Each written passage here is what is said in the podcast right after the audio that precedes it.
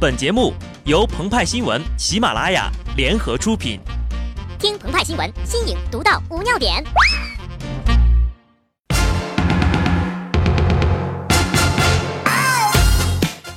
本文章转自澎湃新闻澎湃联播，听众朋友们，大家好，我是极致的小布。在这个吃货横行、享乐优先的年代，以保安大哥为首的思想家们提出的三大哲学问题：你是谁？你从哪里来？你要去哪里？已经逐渐的转变为能、怎、好的问题。能吃吗？怎么吃？好吃吗？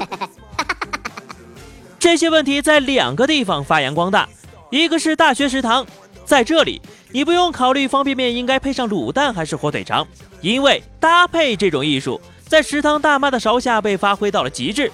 爆炒妙脆角，哈密瓜炒苦瓜。西瓜炒肉，玉米炒葡萄，在这里没有你吃不到的，只有你想象不到的。因此，大学食堂被誉为新时代黑暗料理的发源地，混搭主义的朝圣地。二是贝尔格里尔斯，吃货中的帝王，食物链的至尊，是他将肥美的毛毛虫吃出了爆浆牛丸的感觉，是他把鳄鱼当成北京烤鸭那样来吃，也是他。把自己的尿喝出了英式印度淡色麦芽酒的骚劲儿。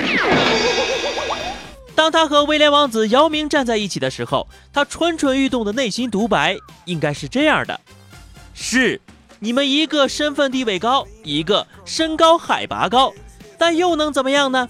食物链顶端的男人还不是我？正所谓人固有被吃，或被贝爷吃得早。或被吃得晚，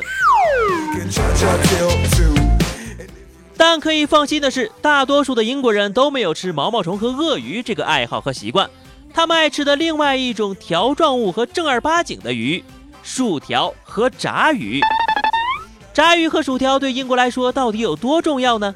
在2012年，一份你认为什么东西最能代表英国的调查投票当中。炸鱼薯条打败了披头士乐队、下午茶、莎士比亚、白金汉宫，还有英国女王，成为英国人心目当中最高的象征，被英国人称作是英国的国吃。一九四四年六月六号早上六点三十分，诺曼底作战行动代号“霸王”，二十一岁的英国士兵 Harry 登陆后，发现前方有一个目标卧于草丛中，但是由于尘土纷飞，他无法确认是敌是友。于是只能喊道：“我是 fish，你是谁？不说的话，我就开枪了。”对方听到之后一哆嗦：“哦，shit，我是 chips，放下你的枪。” 由此可见，当年如果没有炸鱼和薯条作为暗号，英军很有可能就要拖了盟军的后腿了，抢滩登陆很可能就会变成上高地送人头。不仅如此，从一九八八年起，英国每年都会评选国家炸鱼薯条奖。鹏鹏瞬间就震惊了：什么？还有炸鱼薯条奖这种东西？没见过世面的东西！我国还有扬州炒饭全国邀请赛呢！是的，这不是段子，你没听错，不吹不黑。首届扬州炒饭全国邀请赛二十二号就举行了，会上还公布了扬州炒饭的新标准和制作标准。感情，俺们以前吃的都是盗版的。据了解呢，餐饮三巨头下一步也将逐步规范，具体标准如下：兰州拉面，每碗都有五十六根面条，每根长度六十六公分，象征五十六个民族，六六大顺。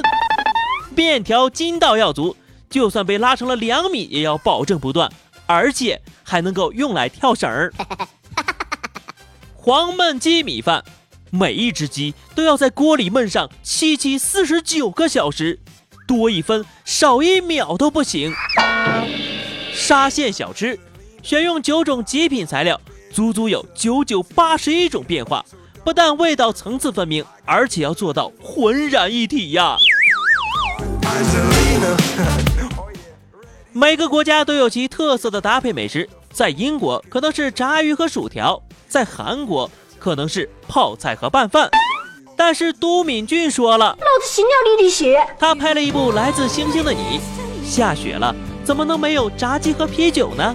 于是粉丝们疯狂跟风，在一热一冷之间吃出了风情，吃出了浪漫，还吃出了各种各样的肠胃系统疾病和赘肉。随后他又去拍了广告，听说下雨天巧克力和音乐更配哦。于是，一个小偷在下雨天偷走了一大包巧克力，店员欲报警，小偷又回来顺走了 MP3，店员就问他：“你怎么又回来了？”小偷说：“听说下雨天巧克力和音乐更配哟。” 此时此刻，鹏鹏和派派在人民广场吃着炸鸡，而你又在哪里呢？好的，那么以上就是本期节目的全部内容。更多新鲜资讯，敬请关注喜马拉雅澎湃新闻。下期节目我们再见吧，拜拜。